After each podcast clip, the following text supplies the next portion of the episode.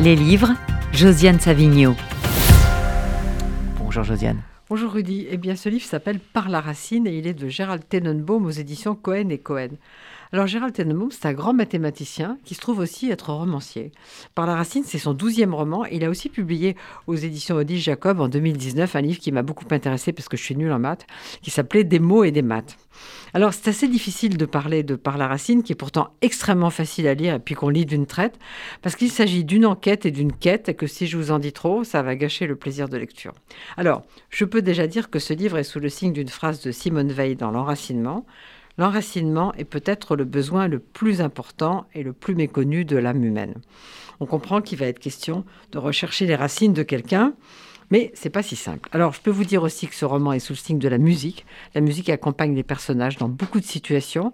Bien sûr, c'est à chaque fois une musique qui s'allie avec la situation en question. Qu'est-ce que je peux vous dire encore? Que le récit se situe à diverses périodes, que le personnage principal s'appelle Samuel Villard et que le livre commence un jour de tempête quand ce Samuel Villard va vers l'EHPAD où son père Baruch Villard est mort pour récupérer ses affaires. Samuel a eu un rapport assez difficile avec ce père parce qu'il est écrivain et un écrivain d'un genre très particulier.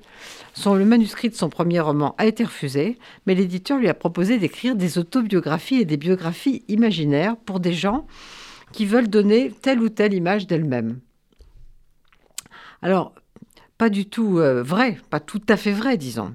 Évidemment, ça choque infiniment le père Baruch Villard, qui trouve scandaleux qu'on fasse ce genre de, de livre. Alors ce Samuel récupère les affaires du père et il les laisse dans le coffre de sa voiture. Il ne les trie pas. Il ne les apporte pas non plus à son frère Jacques ou à sa sœur Clara. Et puis finalement, un jour, il se décide quand même à regarder ce qu'il a rapporté. Et il découvre un mot de son père qui lui demande d'appeler une certaine personne, une inconnue.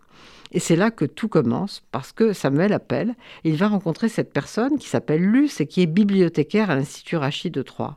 Et elle lui dit qu'elle a besoin d'une biographie un petit peu imaginaire pour postuler à un poste à New York. Étrange histoire. Et puis pourquoi ce Baruch Villard a-t-il envoyé son fils à cette personne?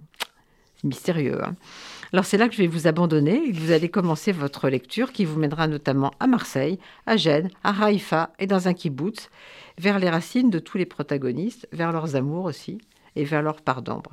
Ça s'appelle Par la racine, c'est de Gérald Tenenbaum et c'est un livre qui va vous enchanter aux éditions Cohen et Cohen.